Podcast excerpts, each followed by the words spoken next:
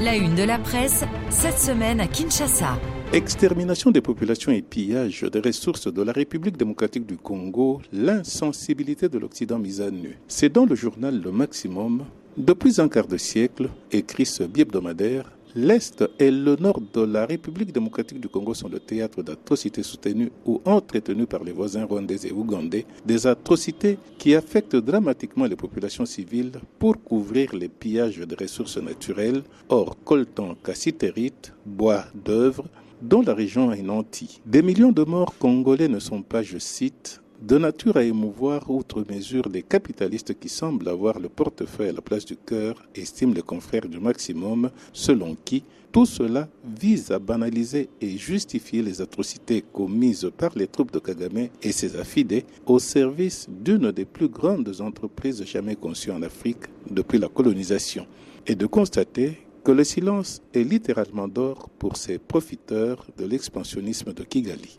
Le bulletin quotidien de l'agence congolaise de presse revient sur la visite mardi et mercredi du président burundais à Kinshasa. En sa qualité de président en exercice de l'accord cadre pour la paix, la sécurité et la coopération dans la région des Grands Lacs, Évariste Ndayishimiye a rappelé le respect de la souveraineté et de l'intégrité territoriale des pays de la région, rapportent les confrères de l'ACP, ajoutant ce principe a été au centre des entretiens entre le chef de l'État burundais et le professeur Ntumba Luaba Lumu, coordonnateur en République démocratique du Congo du mécanisme national de suivi de l'accord cadre d'Addis Abeba. Ce texte a été signé initialement par 11 pays et le secrétaire général des Nations Unies en février 2013 pour tenter de résoudre le cycle récurrent de conflits et violences aux conséquences dévastatrices. EcoNews s'intéresse au gouvernement en gestation qui a la primature pour ce second et dernier mandat de Félix Antoine Tshisekedi. Et pourquoi? Dans le contexte national actuel, le chef du gouvernement central doit être une forte personnalité pétrie d'expérience politique de haut niveau qui ne va pas apprendre au sommet de l'État,